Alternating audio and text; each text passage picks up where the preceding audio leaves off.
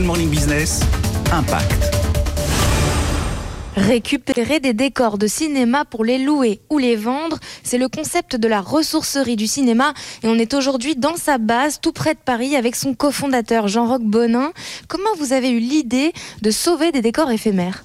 L'idée est venue d'une expérience professionnelle de 25 ans d'accessoiriste où, depuis euh, des années on se dit faut arrêter de jeter ces éléments de décor qui sont une matière première quasi neuve parce que à peine euh, utilisée. Donc le concept c'est en amont auprès des productions on, on, référence tout ce qui peut être récupérable et réemployable et nous on se positionne ensuite au démontage du décor pour collecter tous ces éléments là. Tout ce que l'on fait économiser comme ben auprès des productions qui sont responsables de leurs déchets donc nous, on leur facture cette prestation. Mais il y a une telle quantité que le cinéma et l'audiovisuel ne suffisent pas. Donc on essaye de renvoyer vers d'autres secteurs comme le bâtiment ou comme euh, les particuliers pour faire de l'autoconstruction et choses comme ça. Depuis son lancement l'année dernière, la ressourcerie a enregistré près de 300 clients. Et parmi eux, Valentin Mention, vous êtes architecte à l'atelier Choiseul.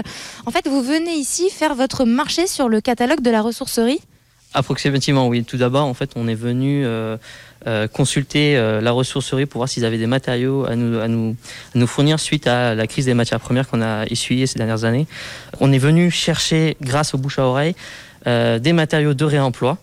Et euh, le résultat aujourd'hui est, satisfaisant, donc on aimerait euh, poursuivre euh, cette expérience. Depuis son lancement, la ressourcerie du cinéma a récupéré près de 500 mètres cubes de matériaux et l'entreprise vient tout juste de signer un partenariat avec un studio parisien et ne compte pas s'arrêter là.